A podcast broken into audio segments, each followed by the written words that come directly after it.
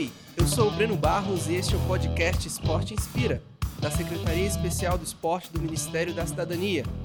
Os Jogos Pan-Americanos de Lima, que serão disputados no Peru, estão chegando. Marcados para começar no dia 26 de julho, os Jogos contarão com os principais atletas do continente e o Brasil enviará grande parte de sua força. Conversamos com o vice-presidente do Comitê Olímpico do Brasil, Marco Laporta, sobre a importância estratégica do evento na caminhada para os Jogos Olímpicos de Tóquio 2020. É, os Jogos Pan-Americanos ele tem uma, uma importância fundamental no ciclo olímpico. Primeiro que são várias modalidades que têm a sua classificação nos Jogos Pan-Americanos em Lima, né?